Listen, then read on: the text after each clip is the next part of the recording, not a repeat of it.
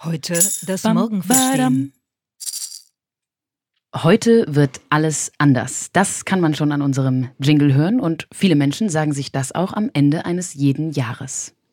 Also ich sage mir am Ende eines Jahres immer, ähm, morgen wird alles anders. Nicht heute, sondern morgen schon alles anders machen. Heute wissen, was man morgen alles anders macht. Dafür nimmt man sich nicht nur Sachen vor, die man zusätzlich machen will, sondern überlegt auch, was man vielleicht heute hat, was man morgen nicht mehr brauchen wird. Ja, manche Menschen machen vielleicht einen Frühjahrsputz. Das ADA-Team macht einen Schrottcast zum Ende des Jahres. Wir haben uns letzte Woche überlegt, dass wir heute Schrott wichteln wollen. Und zwar wollen wir alle digitalen Apps, die wir nicht mit ins neue Jahr nehmen wollen, hier einmal auf einen Haufen werfen und feierlich verbrennen, sozusagen. Und wir, das sind heute ausnahmsweise mal vier ADA-Repräsentantinnen und Repräsentanten, und zwar Lea, Miriam, Daniel und Milena. Feierlich verbrennen, das wollen wir heute Abend. Nicht den Weihnachtsbaum, der ja vielleicht bei euch noch steht, sondern Apps und verschiedene Optionen, die wir online eventuell dieses Jahr zwar genutzt haben, aber uns mittlerweile denken, brauchen wir eigentlich nicht mehr. Miriam, fällt dir da direkt was ein? Oh, mir fällt eine Menge ein. Und wir haben ja neulich in unserem kleinen Team-Retreat auch einen wunderbaren Begriff dafür geschaffen. Ähm, man könnte es auch, äh, Achtung Wortwitz, App-Falleimer nennen, was wir jetzt heute hier ähm, sozusagen virtuell ähm, veranstalten. Aber wir haben im Team uns entschlossen, einmal im Monat einen Müllmoment zu kreieren. Ich glaube, das war deine Idee, Lea. Und dann ähm, werden wir das jetzt auch machen, weil wir nämlich das Gefühl haben, dass wir eh immer alle zu viel machen. Und das ist bei Apps ganz sicher so. Wenn man es über sein iPhone scrollt, dann denkt man ja, mein Gott, ist da ein Zeug drauf. Und äh, vieles verwendet man vielleicht einmal im Jahr und manches verwendet man gar nicht. Und bei manchen Apps gibt es auch gute Gründe dafür, dass man sie gar nicht verwendet. Ich habe mir eine App ausgesucht aus äh, einem Themenfeld, was mich doch ja immer umtreibt. Und äh, diese App hat einen großen Namen. Sie trägt nämlich den Namen des 34. Präsidenten der Vereinigten Staaten, Dwight D. Eisenhower. Die App heißt also Eisenhower App und Eisenhower war ja ein kluger Mann und er ist berühmt geworden durch ein Zitat und zwar das zum militärisch-industriellen Komplex, was damals beschrieben hat, wie sozusagen die Industrie und das Militär in den USA zusammenarbeiten. Er hat davor gewarnt in einer Fernsehansprache am 17. Januar 1961 und sagte damals, ich zitiere ihn mal kurz, wir in den Institutionen der Regierung müssen uns vor unbefugtem Einfluss, beabsichtigt oder unbeabsichtigt, durch den militärisch-industriellen industriellen Komplex schützen. Das Potenzial für die katastrophale Zunahme fehlgeleiteter Kräfte ist vorhanden und wird weiterhin bestehen. Jetzt bin ich ein bisschen ähm, bisschen flapsig damit, wie ich dieses Zitat mal ändere, aber die fehlgeleiteten Kräfte sind in der Tat das, was mir bei dieser App eingefallen ist. Denn diese Eisenhower-App besteht aus vier Feldern und geht wiederum auf eine Idee von Dwight Eisenhower zurück, nämlich sein Vier-Felder-Schema, wo er sagt, es gibt im Grunde genommen bestimmte Themen, die sind wichtig und für die habe ich niemals sofort Zeit. Und dann gibt es Themen, die ich sofort mache, aber die eigentlich niemals wichtig sind. Und deshalb hat er diese Vier-Felder-Matrix entwickelt. Und äh, diese App bietet diese vier Felder an. Und dann kann ich also anfangen, jetzt meine To-Dos nach Dringlichkeiten zu ordnen, indem ich diese App verwende. Ich kann dann Erinnerungsdaten setzen. Ich kann automatische Mail-Benachrichtigungen einrichten, um Leute zu informieren, die bitte die Aufgaben für mich dann übernehmen sollen, falls ich sie gerade nicht geregelt kriege. Und damit kann ich den ganzen Tag zubringen und habe keine einzige Aufgabe erledigt, aber habe nur auf der Metaebene meine Aufgaben organisiert. Und das ist so kompliziert, dass ich nach, äh, weiß ich nicht, 30 Minuten so frustriert war und gedacht habe, das ist wirklich eine blöde App. Die bringt nichts. Aber liegt das an der Idee? Hast du ein Problem mit der Eisenhower-Idee ähm, dahinter, der Matrix dahinter, oder ist es tatsächlich die digitale Umsetzung? Ich glaube tatsächlich, dass die Matrix eigentlich klug ist ähm, und dass aber die eigentlich auf einer Metaebene uns herausfordert, uns immer wieder zu fragen, ähm, nutze ich genug Zeit, um die wirklich wichtigen Dinge zu machen? Oder beschäftige ich mich immer mit irgendwelchen Dringlichkeiten, die eigentlich gar nicht so wichtig sind? Und das ist eine Abwägung, die finde ich super. Dafür brauche ich aber meinen Verstand, vielleicht auch meine Intuition. Ich brauche dafür keine App. Und diese App versucht das auf eine pragmatische Ebene zu bringen und beschäftigt mich permanent mit der Verwaltung meiner noch anstehenden Arbeit, anstatt dass ich die einfach tue. Und das fand ich so nervtötend, dass ich äh, sagen würde, so, ich verfrachte diese App in den vierten Quadranten des Eisenhower Schemas und der heißt Eliminate. Und hast du jetzt eine andere Methode gefunden, um deine Aufgaben zu priorisieren? Ja, ich habe eine ganz einfache To-Do-Liste, eine App, die aber ganz gut funktioniert. Die heißt Things. Und im Grunde genommen könnte ich das auch handschriftlich machen, aber ich mache es gerne ähm, elektronisch. Ich gebe das offen zu, weil ich leichte nerdige Eigenschaften habe oder auch Zwanghaftigkeiten. Und das Schöne ist, dass ich bei der Liste, die ich dort elektronisch führe, dann ein Häkchen setzen kann, wenn ich eine Aufgabe erledigt habe und dann schwupps verschwindet die Aufgabe. Und das ist jedes Mal ein kleines Wohlgefühl. Und allein dafür lohnt Und sich über die diese App hört ihr im Schrottcast 2020? Nein, die benutze ich schon länger. Das finde ich aber interessant, dass du das sagst, weil bei mir, ich habe meistens die analoge To-Do-Liste im Büro und mich macht es tatsächlich glücklich, oder sagen wir mal zufrieden, glücklich ist ein großes Wort, das händisch sozusagen durchzustreichen und am Ende des Tages zu sehen, wie viel durchgestrichen wurde. Ich glaube, das ist der gleiche Effekt, nur dass ich halt so viel unterwegs bin, dass ich dann immer die analogen Listen nicht parat habe. Und deshalb habe ich mich dann hier doch für eine App entschieden und die benutze ich wirklich schon länger und die ist irgendwie simpel, aber dadurch gut. Das war nicht so ganz Sinn der Spielregeln, dass man eine App löscht und dafür eine andere äh, sich installiert. Aber Wieso okay. hat mir keiner gesagt. sie wichtelt sich die Welt wieder, wieder, wie sie ihr gefällt. Mhm. Wir bleiben gleich mal beim, beim Thema Produktivität bzw. Technologie nutzen, um das Selbstmanagement ein wenig zu betreiben. Ich habe mich in diesem Jahr Gott sei Dank nur wenige Minuten beschäftigt mit einer App, die nennt sich Forest, wie der Wald. Und Forest ist eigentlich meiner Meinung nach mit einem sehr guten Ziel gestartet. Und es ist auch tatsächlich schwierig, negative Rezensionen über diese App zu finden. Aber ich versuche mich jetzt mal daran aus mindestens zwei Gründen. Forest versucht Folgendes. Forest versucht euch euren Fokus wiederzugeben. Wir machen die ganze Folge heute ja auch unter dem Thema Feier den Fokus. Also überlegt doch mal, was wichtig ist. Und Forrest sagt, wir sind so versucht, immer wieder auf unser Handy zu gucken und verschwenden wirklich Stunden auf diesem äh, Smartphone-Bildschirm dass sie versuchen möchten, uns davon abzuhalten, indem sie einen Gamification-Ansatz gewählt haben. Sie haben also gesagt, wir lassen euch einen virtuellen Baum pflanzen, wenn ihr es schafft, nicht auf euer Handy zu gucken. Man meldet sich also bei Forest an, legt dann eine gewisse Zeit fest, bis zu 120 Minuten, sprich zwei Stunden, zu denen man dann also nicht auf dieses Handy schauen darf. Wenn man das tut, hat man fünf Sekunden Zeit, in denen man dann relativ schlau erinnert wird, Your tree will be dying if you use your phone. Der Baum wird dann also direkt absterben. Melina guckt schon ganz traurig. Das ist auch der Effekt, der aufkommen soll. Es ist eine leicht emotionale Bindung an diesen virtuellen Baum. Die Idee ist natürlich, äh, weniger Nutzung dieser Smartphones etc. Zweiter Punkt von Forest ist, die haben eine Partnerschaft mit Trees for the Future, also mit einer NGO, die tatsächlich analog echte Bäume pflanzt in verschiedenen afrikanischen Ländern. Wie viele Bäume hast du in diesem Jahr so äh, angepflanzt? Genau null tatsächlich, weil man wahnsinnig viele virtuelle sogenannte Coins, also ähm, Münzen sammeln muss. Die sammelt man durch diese fokussierten Minuten. Und zwar, ich glaube, 2400 muss man erstmal ansammeln, um so einen Baum dann analog zu pflanzen. Das passiert natürlich via einer Spende. Zwei Dinge daran haben mich dann nach äh, kurzer Nutzung ein bisschen gestört. Erstens finde ich es seltsam, einen Gamification-Ansatz am Handy dafür zu nutzen, dass wir eigentlich weniger Zeit mit diesem Handy verbringen wollen. Es gibt ja mittlerweile, das war, glaube ich, in diesem Jahr auch ein großer Trend, mittlerweile von vielen Firmen verschiedene Applikationen, die genau dazu führen sollen, dass wir weniger drauf gucken. Apple hat Screentime eingeführt, wo man schauen kann, wie viel man in verschiedenen Kategorien der Apps äh, verbringt, etc. Man kann auch da sich gewisse Limits setzen.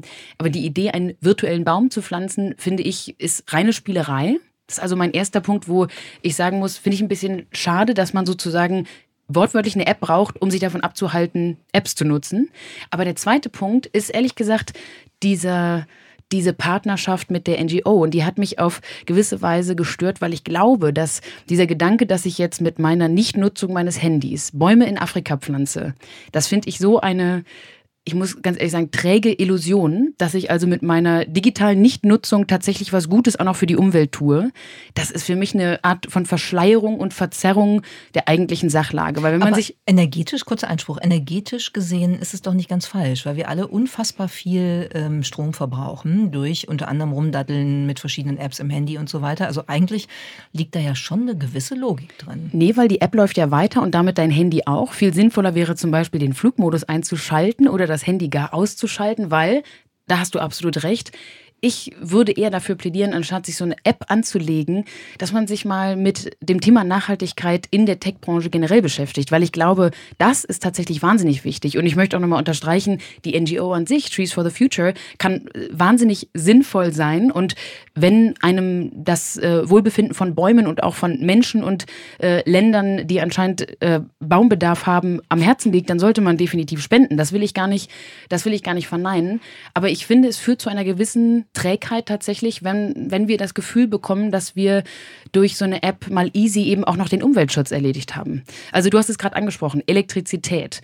Das ist ein Riesenthema. Der Kauf eines neuen Smartphones verbraucht so viel Energie wie das Aufladen und Betreiben eines Smartphones für ein ganzes Jahrzehnt. Heißt, wenn wir alle unsere Handys beispielsweise einfach mal länger nutzen würden, das würde wahnsinnig viel mehr für die Umwelt tun, als einen virtuellen Baum zu pflanzen, der dann nach 2400 Coins in einen analogen Baum in Afrika verwandelt wird. Oder mal nachts den Flugmodus einschalten zum Beispiel. Raten auch alle zu. Ich finde es übrigens total interessant, weil ich immer noch den Eindruck habe, dass wir zu, zum Verbrauch von Elektrizität ein ganz anderes Verhältnis haben als zum Beispiel zum Verbrauch von Wasser. Also ich glaube, man würde niemals aus dem Bad gehen oder aus einem Raum und das Wasser anlassen. Aber man geht, glaube ich, öfters mal aus einem Raum und hat das Licht noch an. Guter Punkt. Mhm. Und hat dabei, ich, es gibt sicher psychologische Erkenntnisse dazu, warum das so ist, aber ich glaube, A, das ist, also ich glaube, es ist ein Unterschied und ich glaube, es ist ein Problem, ähm, weil aber die Leute keinen wie, wie soll ich das sagen, kein Verhältnis zur, zum, zum Stromverbrauch haben. Zumindest nicht so ein physisches oder vielleicht liegt es daran, dass das Wasser fließt. Also genau. falls es Erkenntnisse grad, dazu ja. gibt. Ich glaube, das ist echt ein Punkt. Ja. Weil Wasser ist eine, du, du hast was Materielles, du spürst das, du, du hörst, hörst es. es, es rauscht und das ist ein anderes Gefühl, weil da was Materielles, äh, was Physisches passiert. Bei Licht passiert auch was Physikalisches, aber das, ich spüre das nicht. Ne? Also, dass es dann dunkel wird, wenn es ja. aus ist. Ja. Vielleicht könnte da mal jemand was entwickeln, dass das Handy rauscht, während es mm. angeschaltet ist oder so. Weil tatsächlich, das ist doch ein, ich verstehe komplett, was du sagst, und aber das ist doch irgendwie eigentlich ein Gap oder sagen wir mal eine Schnittstelle geben müsste, um das wir wollen was für die Umwelt tun, wollen aber gleichzeitig nicht komplett auf die Technologie verzichten. Also, dass es da an dieser Schnittstelle eigentlich was geben müsste, ist mhm. doch irgendwie klar. Aber also die, die beste Lösung scheint noch nicht gefunden. Anstatt jetzt, also klar, man kann einfach sagen, lasst es liegen oder benutzt es nicht so oft und so, aber das machen natürlich die Leute oder kauft keine neuen Handys mehr oder nicht so, nicht so schnell.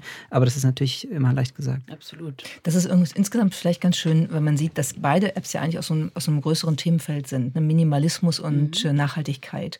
Also wie kriegen wir sozusagen uns selbst selbst in ein vernünftiges Verhältnis zu Arbeit, zu Information Overload, zu all diesen Themen gesetzt und wie kriegen wir unsere Umwelt ins Verhältnis dazu gesetzt und äh, im Hinblick auf Energieverbrauch etc. da vielleicht andere Lösungen entwickelt, als äh, solche Apps sie uns bieten die du mir übrigens empfohlen hast, die App. Absolut. Ich erinnere mich daran, wir haben sie eventuell sogar mal in einem ADA-Podcast erwähnt. Und ich möchte auch nochmal sagen, der Grundgedanke ist ja durchaus richtig, sich von dieser Handysucht vielleicht äh, verabschieden zu wollen. Und ich glaube einfach, es gibt verschiedene Varianten und ich würde mir halt wünschen, dass weniger virtuelle Bäume gepflanzt werden und mehr tatsächlich analoge gerne oder eben man sich mal einfach informiert, was, wenn man sich wirklich für Nachhaltigkeit interessiert, was eigentlich dahinter steht und was da wirklich die Zahlen und Fakten sind, als dass man virtuell rumgeht und Landwirtschaft versucht aufzubauen. Bisschen in eine ähnliche Richtung geht meine App, die ich für, die ich für das Schrottwichtel nominieren würde. Ähm, das wäre die App Uber.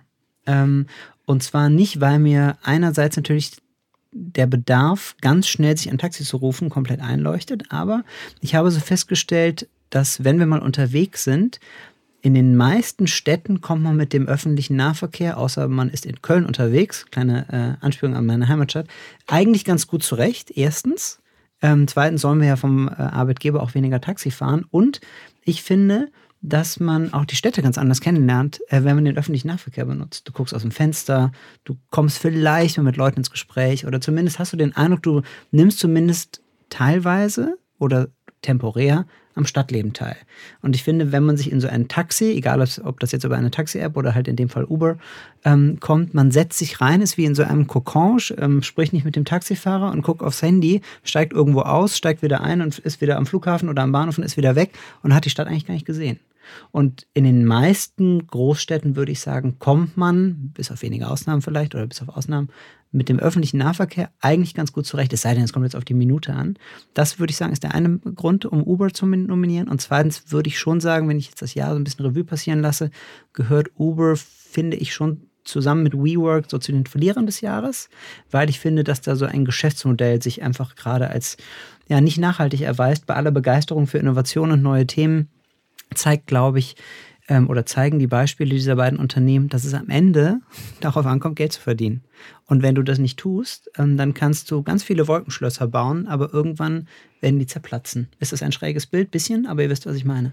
Nö, es ist eine Art Hyperkapitalismus, ne, der auf, auf Annahmen beruht und nicht auf äh, irgendwelchen tatsächlichen Assets. Und ich glaube schon, dass wir da eine Phase der nochmal, bei aller Begeisterung für Innovationen, für neue Themen und für Mut und, und Risiko, glaube, dass wir so ein bisschen in eine Phase, auch nächstes Jahr, die Phase der neuen Nüchternheit eintreten.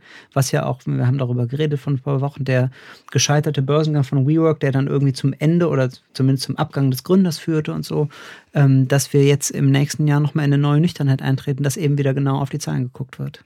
Noch dazu führt ja dieser Hyperkapitalismus jedenfalls in der Gig-Economy auch zu total prekären Arbeitsbedingungen und zu solchen ähm, wirklich äh, grenzwertigen Situationen, wie wir sie jetzt gerade in einer Studie von oder beziehungsweise in einer ähm, in einer Pressenachricht von Uber selbst äh, wiedergesehen haben. Ich glaube, es waren über 6000 sexuelle Übergriffe im, in den letzten zwei Jahren, wenn ich mich jetzt richtig entsinne. Und das ist natürlich eine ähm, Sachlage, die auch dadurch entstanden ist, dass es noch gar keine Regeln für diese neue Idee äh, dieser Art der Gig Economy gab, nämlich oder gibt auch leider keine Regeln in Richtung, wer darf da eigentlich fahren, was für Security Checks muss es da geben, was für Sicherheitsvorkehrungen etc. Also ich glaube, in vielerlei Hinsicht ist so ein Unternehmen wie Uber im letzten Jahr nochmal hervorgetreten als leider ein eventuell auch ein Negativbeispiel, was immer wieder auch gewisse Grenzen von, du hast es jetzt gesagt, ja, Innovationen aufzeigt, die man natürlich nicht gleich abschreiben darf, aber in diesem Fall ist es, glaube ich, so frage mich tatsächlich, ich, nochmal, ich will ja gar nicht sagen, wir wollen keine neuen Ideen mehr haben. Ähm, und in dem Kontext finde ich das ganz, merke ich an mir selber, kompliziert, eine Haltung dazu zu entwickeln, weil man, finde ich, ich will nicht, nicht sozusagen, ich will nicht alles toll finden, ohne Rücksicht auf Verluste, aber man will ja auch Neues zulassen. Natürlich, wenn man Neues zulässt, nimmt man auch mal in Kauf, dass Sachen schiefgehen und Sachen vielleicht über die Stränge schlagen, vielleicht bleibt dann am Ende irgendwie was Sinnvolles übrig. Finde ich auf jeden Fall, bei mir selber merke ich das immer schwierig, was für eine Haltung habe ich da zu den Dingen. Neues zulassen. Wir sind auf dem Weg hier ins Podcaststudio fast alle über einige E-Scooter gestolpert. Das geht ja genau auch in die Richtung ähm, einer neuen Mobilitätsidee, wie sie vor einigen Jahren Uber ja auch versprochen hat. Wie fühlt ihr euch zum Thema E-Mobilität, beziehungsweise nehmen wir doch mal die E-Scooter als Beispiel? Ist ja irgendwie auch gefährlich. Man kann drüber stolpern, man kann auch, wenn man sich beispielsweise eines Nachts total verwirrt auf der Autobahn mit so einem E-Scooter befindet, auch ähm, in richtig prekäre Situationen kommen. Nicht, dass das jemandem aus diesem Team schon mal passiert wäre. Auf keinen Fall. Aber ähm, ich fühle mich super mit den E-Scootern. Ich fahre immer noch sehr, sehr gerne E-Scooter. Das Einzige, was mich daran wirklich nervt, ist, dass ich für jeden E-Scooter-Anbieter eine eigene App brauche. Ich habe mittlerweile, glaube ich, drei verschiedene E-Scooter-Apps auf dem Handy, weil ich tatsächlich relativ regelmäßig damit fahre. Und das nervt mich, das wünsche ich mir fürs neue Jahr, dass die sich vielleicht insofern zusammentun, dass sie irgendwie eine gemeinsame Plattform gründen und dass ich dann nur noch schauen muss, welcher Scooter ist gerade in meiner Nähe und dann buche ich das auch gerne über den jeweiligen Anbieter. Und ich hätte noch einen vorweihnachtlichen Einkaufstipp. Also meiner empirischen Erfahrung nach wird es ab vier Einkaufstüten, die man auf einem Scooter transportiert, kompliziert. Also man hat dann ein komplexes Fahrerlebnis, was nicht nur für einen selber äh, schwierig ist, sondern gegebenenfalls auch für Mitmenschen ähm, im Umfeld. Deshalb ähm, muss man gucken, dass man nicht zu viel kauft, um dann noch fahren zu können mit Rollkoffer auf dem E-Scooter ist auch nicht zu empfehlen. Habe ich auch ausprobiert. Keine Weiterempfehlung. Wenn du, du hast gesagt, du nutzt drei Apps. Wie viel gibst du im Monat ungefähr für Scooterfahrten aus? Nicht so viel. Also, das sind ja immer nur kurze Strecken, die ich damit fahre. Könnte ich dir jetzt so nicht sagen, okay. müsste ich nachschauen. Okay. Was mich ja nervt, ich wohne ein bisschen außerhalb, man kann diese Dinger dann nicht nutzen. Die sind ja, und also das wäre dann mein Wunsch sozusagen, ähm, die Reichweite zu erhöhen. Weil, so wie ich das verstehe, ist es nur in den Ballungsgebieten nutzbar, korrekt? Jetzt kommst du mit Angebot und Nachfrage wahrscheinlich. Nein, ich komme mit einer Idee für einen weiteren Müllmoment. Den Begriff Smart City würde ich gerne ersetzen mit wenigstens Smart Country, weil wir dieses Jahr vermehrt gehört haben, dass wir durch diesen Begriff Smart City immer wieder den ländlichen Raum vergessen. Also Smart Country, demnach Daniel, auch dein Vorort von Köln sollte natürlich mit äh, E-Mobilität ausgestattet werden und auch mit äh, Scootern, idealerweise auf der von Milena vorgeschlagenen Plattform für verschiedene Scooteranbieter. Und bevor wir überlegen, was wir noch wegschmeißen wollen für dieses Jahr, geben wir mal kurz ab in die Werbung. Diese Episode wird präsentiert von Fidelity. Der Vermögensverwalter bietet euch als Privatanleger mit dem Fidelity Wealth Expert Zugang zu einem weltweiten Netzwerk unabhängiger Investmentexperten, die die Fonds aktiv managen.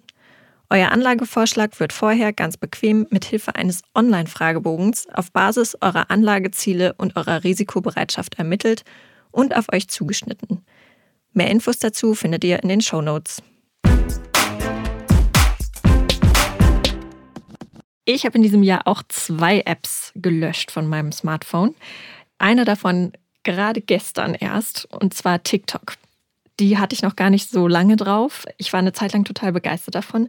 Da gibt es ja so ganz viele Kurzvideos und ich fand das immer wieder überraschend skurril bis hin zu völlig abgedreht, was man da zu sehen bekam.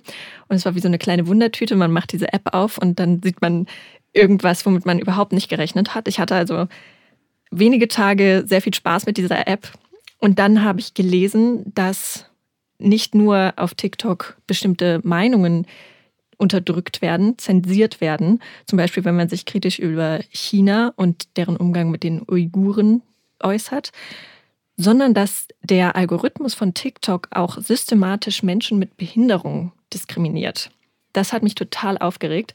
Und die Begründung ist auch absolut fadenscheinig, denn TikTok behauptet, sie würden Menschen, die etwas dicker sind oder die eine Behinderung haben, absichtlich ein wenig seltener im Videofeed auftauchen lassen, weil sie befürchten, dass diese Personen gemobbt werden könnten. Und deshalb wollen sie sie weniger präsent sein lassen auf der Plattform, was einfach überhaupt keinen Sinn ergibt. Das wäre so, wie wenn man Kinder mit Übergewicht nicht mehr in die Schule schickt, aus Angst, dass sie dort gemobbt werden könnten, was absolut nicht das Problem löst. Also das erscheint mir alles wirklich vollkommen absurd und traurig, dass diese Plattform immer weiter wächst. Und zum einen wollte ich die persönlich nicht mehr unterstützen, aber ich finde es auch nicht gut, dass eine solche Plattform das neue dominante Social Network wird. Und deshalb kann ich nur allen dazu raten, die auch zu löschen. Und es ist ja auch unternehmerisch gesehen echt ein Feigenblatt, weil TikTok hat damit ja behauptet, sie würden etwas Anti-Bullying-mäßig tun. Also eben, wie du sagtest, gegen Mobbing. Und wenn man dann mal nachschaut und feststellt, wie du sagtest, Menschen mit Behinderungen, mit Übergewicht, LGBT-Personen, die wurden alle komplett ausgeblendet mit der Begründung, dass sie dadurch eventuell Mobbing eben verhindern können. Das ist natürlich Wahnsinn, weil das ist ja kein Abbild der Gesellschaft. Das führt auch ganz sicher nicht zu weniger Diskriminierung, sondern einfach nur vom Löschen, in Anführungsstrichen, Löschen, äh, ja, einer Erscheinung, nämlich des Mobbings, aber dann auch vom, äh, ist dann auch das Löschen dieser Person in der Repräsentation der Gesellschaft, finde ich auch wirklich krass. Als ich das gelesen habe, äh, habe ich ähnlich wie du nur den Kopf geschüttelt. Ist aber ein Thema, was uns meinem Gefühl nach dieses Jahr insgesamt sehr stark beschäftigt hat. Ne? Zensur im Internet, auch die Spaltung des Internets zwischen dem, was sozusagen eher in dem, ähm, sage ich jetzt mal, ähm, amerikanischen oder westlichen Internet passiert, dem, was im chinesischen Internet passiert, in anderen Teilen. Also da, da entwickelt sich was, wo man sagen muss, ähm, es ist nicht mehr ganz so ähm, naheliegend, davon zu reden, dass das Internet die große demokratische, der große demokratische Enabler, die große demokratische Technologie ist. In vielen Zusammenhängen ist sie das. Ich will das überhaupt nicht falsch verstanden wissen. Aber wir sehen, dass es eben enorme Backlashes gibt. Und jemand wie Tim Berners-Lee, der Erfinder des ähm, World Wide Web, hat jetzt ja auch kürzlich nochmal wieder ähm, sich zu Wort gemeldet und gesagt, wir müssen wirklich was tun, dass das Web, äh, dass das Internet ein offenes, dezentrales Gebilde bleibt. Und solche Beispiele wie TikTok, wie Milena es gerade beschrieben hat, sind halt Beispiele dafür, dass das nicht selbstverständlich ist und dass wir eigentlich eine etwas andere Entwicklung haben. Ich würde mir für 2020 wünschen, dass das ähm, in die andere Richtung geht. Und ich würde mir auch wünschen, dass es mehr Menschen gibt, die solche Apps dann löschen, um zu sagen, nö, mache ich nicht mit. Das bringt mich zur zweiten Social Media App, die ich in diesem Jahr gelöscht habe, schon Anfang des Jahres. Du hattest einen Löschfuror. Ich hatte Tage. richtig äh, Aufräumwut und habe mal mein Handy komplett ausgemistet, wenn man das so sagen kann. Ich habe nämlich Facebook gelöscht. Ähm, und auch da eigentlich aus einem ähnlichen Grund. Facebook muss sich seit fast zwei Jahren, also seit dem Cambridge Analytica-Skandal, permanent gegen Vorwürfe verteidigen, man hat nicht das Gefühl, dass sich irgendwas grundlegend ändert, dass die Privatsphäre der User wirklich besser geschützt wird. Man hat nicht das Gefühl, dass sie wirklich ernsthaft gegen Fake News und ähm, Wahlbeeinflussung auf der Plattform ernsthaft vorgehen. Und auch Mark Zuckerberg halte ich einfach nicht für eine Person, die eine solche Macht haben sollte. Und deshalb sollte diese App auch nicht weiter meine Zeit bekommen und deshalb habe ich sie von meinem Smartphone gelöscht. Ich finde das interessant, weil ich wahrnehme in so klassischen Partygesprächen auch mit Leuten, die nicht so tief in der Tech-Szene drin sind, dass inzwischen ganz viele sagen, auch bei Facebook gucke ich gar nicht mehr rein.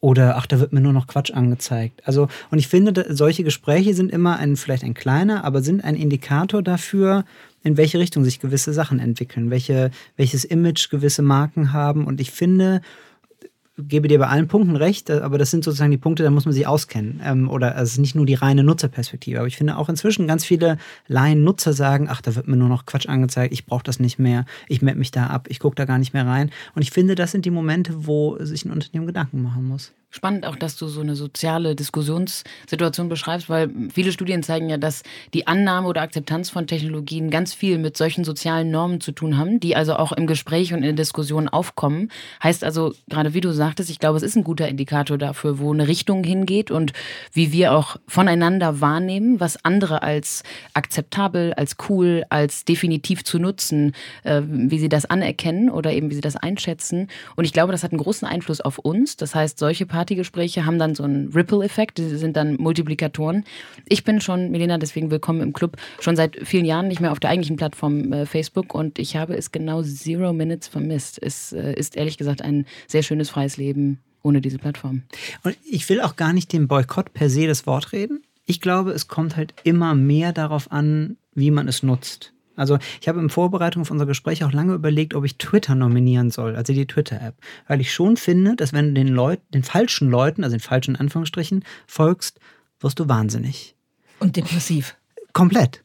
Du, und also du denkst, angefangen bei, weiß ich du denkst, die Apokalypse steht eigentlich kurz bevor, dann machst du das, die Haustür auf und eigentlich ist die Welt immer noch ganz schön. So. Und also ich will damit sagen, wenn man nur Leuten folgt, die eine gewisse Strömung verfolgen, die gewisse Themen immer wieder spielen, dann wirst du bekloppt. Wenn du aber selektiert Leuten folgst, die irgendwie an Inhalten interessiert sind, die deine Interessen teilen, dann ist es eigentlich eine brillante Erfindung. Also ich will damit sagen, es muss ja nicht immer nur sein, ich lasse es sein, so berechtigt Gründe auch sein mögen, sondern ich muss halt sehr genau gucken, wem folge ich, wie mache ich die Einstellungen, stelle ich die Benachrichtigungen ein oder aus. Ne? Also worauf kommt es an, um es für mich erträglich zu gestalten? Ich glaube, das wird immer wichtiger. Ist ja bei vielen Technologien so, dass es auf die Nutzung ankommt, da hast du recht. Aber vielleicht kann man bei, bei Facebook tatsächlich sagen, da das ja jetzt wirklich seit Jahren so ist, dass sie eigentlich regelmäßig in so einen Verteidigungsmodus gekommen sind, aus sehr guten Gründen, weil ihnen immer immer wieder äh, Vernachlässigungen vorgeworfen worden sind. Und Mark Zuckerberg hat so viele Clips, wo er sich entschuldigen musste. Jetzt ja seit dem Cambridge Analytica-Skandal wohl wirklich auch mal vor Parlamenten und vor dem Kongress, aber schon seit Jahren hausiert dieser Mann äh, mit ähm, I'm sorry, I'm sorry, I'm sorry. Und es verändert sich einfach gar nichts. Also da bin ich bei dir, Melina. Ich finde, haltungsmäßig ist das echt schwierig, da noch dahinter zu stehen. Vielleicht noch eine, eine weitere Kandidatin für ähm, den App-Falleimer. Das wäre die Face-App, die ich tatsächlich gelöscht habe, aber zugegebenermaßen ähm, auch durchaus intensiv genutzt habe in diesem Jahr, weil wir haben ähm, äh, damit unter anderem auch bebildert eine Strecke mit einem Essay über die sogenannten Deepfakes und genau darum geht es ja bei dieser App. Man kann mithilfe der dahintergelegten künstlichen Intelligenz Gesichter verändern. Man kann sich selbst oder andere altern lassen. Man kann sich andere Haarfarben, andere Frisuren geben. Man kann sich Bärte anlegen und äh, Brillen aufsetzen und all sowas. Und das ist eigentlich sehr lustig. Also ich habe damit schon ein paar Stunden verbracht und zum Teil dann sehr gelacht, aber ähm, dann ging es los, dass man halt lesen konnte, dass diese russische App tatsächlich unfassbar viele Daten zieht. Ich weiß noch, Daniel, wie wir uns darüber unterhalten haben, was ist das jetzt eigentlich für eine Aufregung, als ob wir nicht wüssten, dass Apps Daten ziehen. Das stimmt natürlich. Aber da war es dann schon nochmal extrem, so ohne jedes Limit eigentlich und äh, ohne äh, Spielregeln. Und ich glaube auch, dass dieses Deepfakes-Thema eines ist, was uns wirklich noch intensiv beschäftigen wird, weil inzwischen kann man ja durch die technologischen Möglichkeiten mit diesen Generative Adversarial Networks eigentlich so viel machen, dass man ganze Videos produzieren kann, wo Menschen wie der amerikanische Präsident ähm, Dinge sagen, ähm, und zwar optisch glaubwürdig, Dinge sagen und akustisch glaubwürdig, die sie nie gesagt haben. Und das ist natürlich eine Veränderung von Wirklichkeit, wo ich gedacht habe, irgendwie ähm, ist das vielleicht auch eine kleine Symbolik, die für mich selber als Erinnerung wichtig ist, äh, dar darauf zu gucken, dass man schon checken muss, was ist eigentlich Fakt und was ist Fiktion und diese Grenze verschwimmt. Das ist, glaube ich, im Jahr 2019 relativ stark deutlich geworden. Bisher fehlt noch so dieser ja, bisher fehlt der Vorfall, ne? Also nicht, dass wir den uns wünschen würden, aber weil dann immer alle sagen, was wäre, wenn wirklich mal ein Präsident irgendwas Gefährliches sagt, egal aus welchem Land. Das ist ja bisher immer nur in den Experimenten quasi so dargestellt worden. Noch ist es in der Realität sozusagen nicht passiert. Also der, der Test in der Realität steht noch aus, nicht, dass wir den uns wünschen würden. Naja, ich würde sagen, die, der, der, der Beginn dieser Deepfakes, ähm, äh, der liegt ja in der Pornoindustrie, wo tatsächlich auf ähm, nackte Körper in Aktion Gesichter von Prominenten, Scarlett Johansson und viele andere, äh, drauf äh, gebastelt worden sind. Und ich würde schon sagen, das ist schon mal ein Anfang von Realitätstest, weil möchtest du, dass dein Kopf auf einem Körper ähm, montiert ist, der in einem Porno mitspielt? Wahrscheinlich nicht. Also ich möchte es nicht. Nein, auf keinen Fall. Nee, ich meinte nur im politischen. Äh, Im politischen fehlt das und äh, hoffentlich bleibt das auch so. Ich glaube, du hast ja gesagt, wir wissen eigentlich, dass diese Daten gezogen werden. Aber ich glaube, beim Thema FaceApp war dieser plötzliche Aufschrei dann doch wieder auch so groß, weil ich mir nicht sicher bin, ob wir tatsächlich alle immer wissen, wenn wir dann klicken Ja bei den Terms and Conditions, dass beispielsweise in diesem Fall, ich glaube, das war der Auslöser, erstens natürlich diese Gesichter, diese Bilder genutzt worden sind, um die FaceApp KI weiter zu trainieren, um also eine bessere Gesichtserkennungs- und dann auch Manipulations-KI zu kreieren. Manipulation im Sinne von der Veränderung dieser Bilder. Aber dass auch unsere ganz individuellen Bilder dann also auf den russischen Server oder wo auch immer der stand, aber ich glaube, genau das kam raus, dass es ein russischer Server auch war, nicht nur ein russisches Unternehmen, dass unsere individuellen Gesichter also dann auch in dieser Datenbank liegen. Ich glaube, in solchen Momenten bekommen wir als Userinnen und User dann immer so einen, so einen leichten, äh, so einen leichten Panikflash, weil wir dann auf einmal merken, wir haben faktisch zugesagt und ein, äh, waren einverstanden damit, ohne es zu wissen. Also demnach waren wir es eigentlich nicht, aber wir haben auf jeden Fall eingewilligt, dass unser individuelles Gesicht jetzt erkannt werden darf, weil wir uns wahrscheinlich irgendwie auch angemeldet haben mit einem Benutzeraccount und haben das dann abspeichern lassen. Aber zeigt es nicht gleichzeitig auch die, die Schizophrenie im Umgang mit solchen Sachen? Also weil ich erinnere mich bei, bei Instagram und in den ganzen Social Network, Networks, es war wochenlang war es voll mit irgendwelchen gealterten Gesichtern von Prominenten und von Bekannten und prominenten Bekannten und so weiter. Nein, aber also wo du so den Eindruck hattest, okay, die haben einfach über den Datenschutz einfach null nachgedacht, weil sie einfach gerne dieses Spiel mitgemacht haben. Also irgendwie dieses Gaming Gamification-Prinzip führt einfach oft dazu, dass man einfach über die Folgen gar nicht mehr nachdenkt. Das stimmt, der typische Trade-off. Spaß an der Freude setzt alles außer Kraft, auch das menschliche Gehirn. Und auch der typische Hype. Alle machen mit, alle springen mit auf und auf einmal kamen genau bei den gleichen Celebrities dann diese Screenshots in den Accounts nach dem Motto, habe gerade rausgefunden das und bitte löscht alles und es tut mir wahnsinnig leid.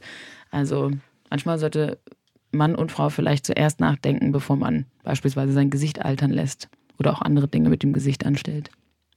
Ja, jetzt haben wir sechs Apps, die weg können und äh, damit schon mal ein bisschen zur Bereinigung beigetragen, vor allem bei uns selbst, aber vielleicht auch als Ideengeber für äh, Zuhörerinnen und Zuhörer. Aber irgendwie ist das ja, also das sind unsere, das ist einer unserer Müllmomente jetzt, ne? Der, der Müllmoment äh, des Jahres 2019 des ADA-Teams. Aber vielleicht wollen wir nochmal nach vorne gucken, auch auf das Jahr 2020 und äh, überlegen, was ähm, was gibt es denn für interessante Vorsätze? Man kann nicht nur wegschmeißen, man kann ja auch was Neues machen.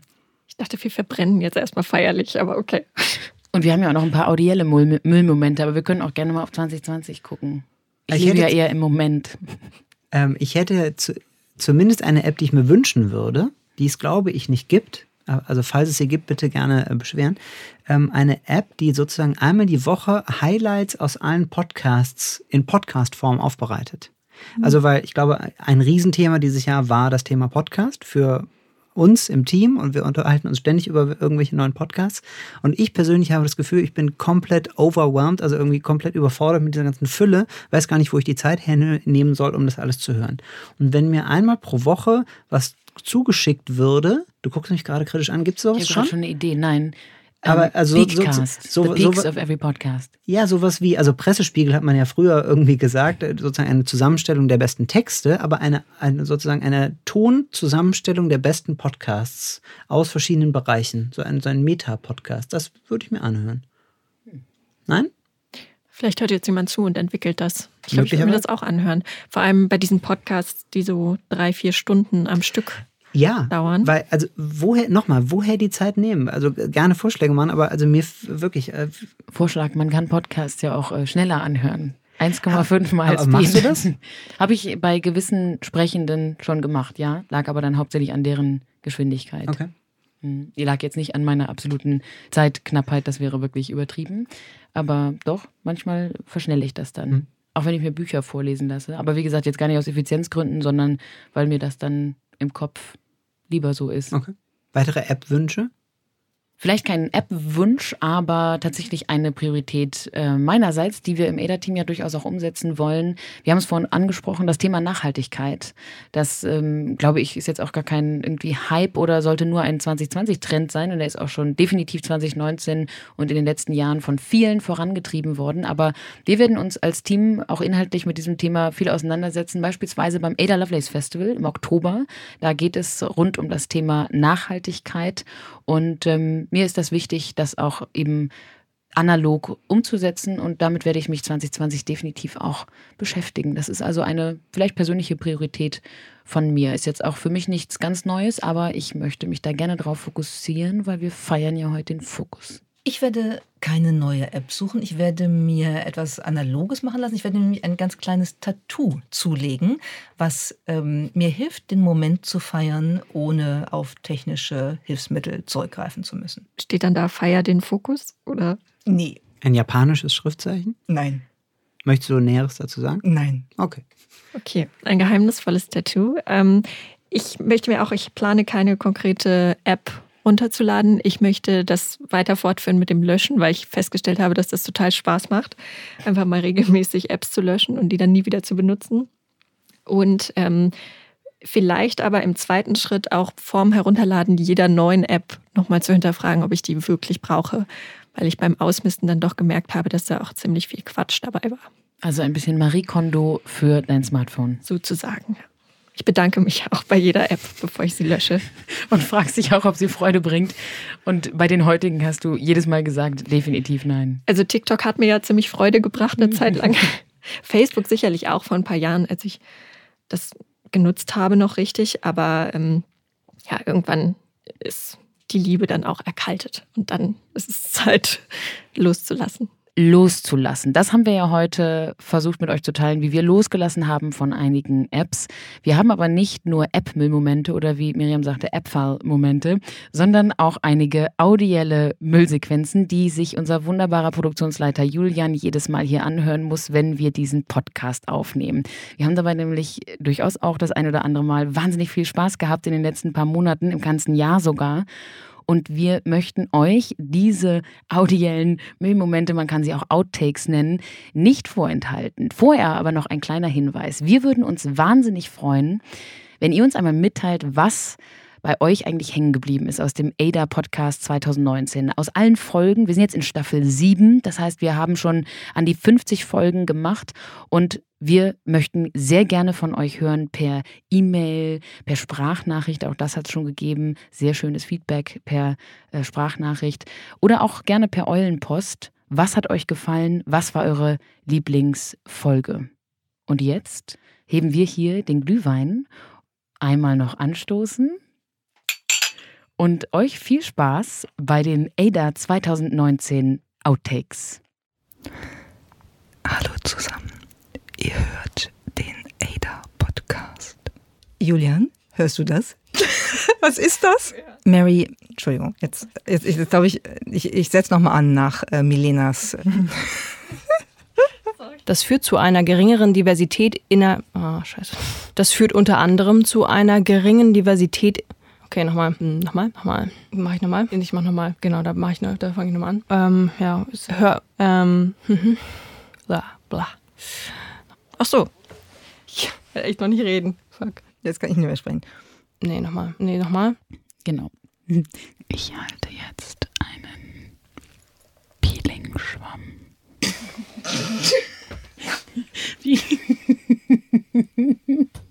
ich mache jetzt bewusst nicht mit. Ja, ganz, ich, ganz speziell wollte ich genau das gerade sagen. Danke dir für diese genaue Formulierung. Gut, dass du akkurater bist als die Technologie, über die wir sprechen. Was denn? Wir haben über das. Sp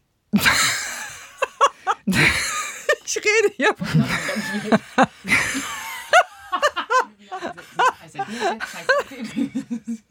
Die Genauigkeit der Technologie, mit der sie in der Lage war, Gesichter richtig zu identifizieren, war dann doch nicht ganz so Bombe und da. Oh, Bombe in dem Zusammenhang ganz schwierig.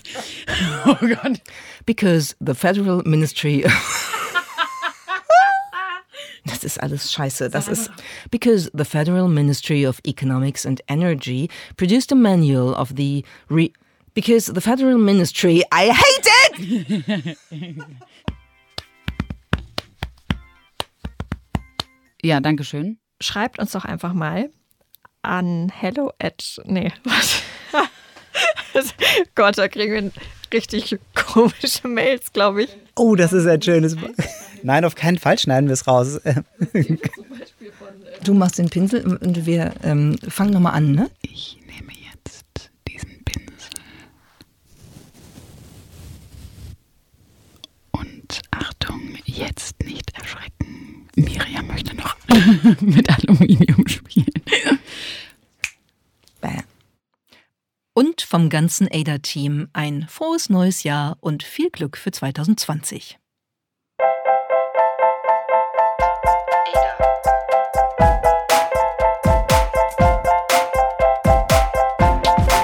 ADA. Heute das Morgen verstehen.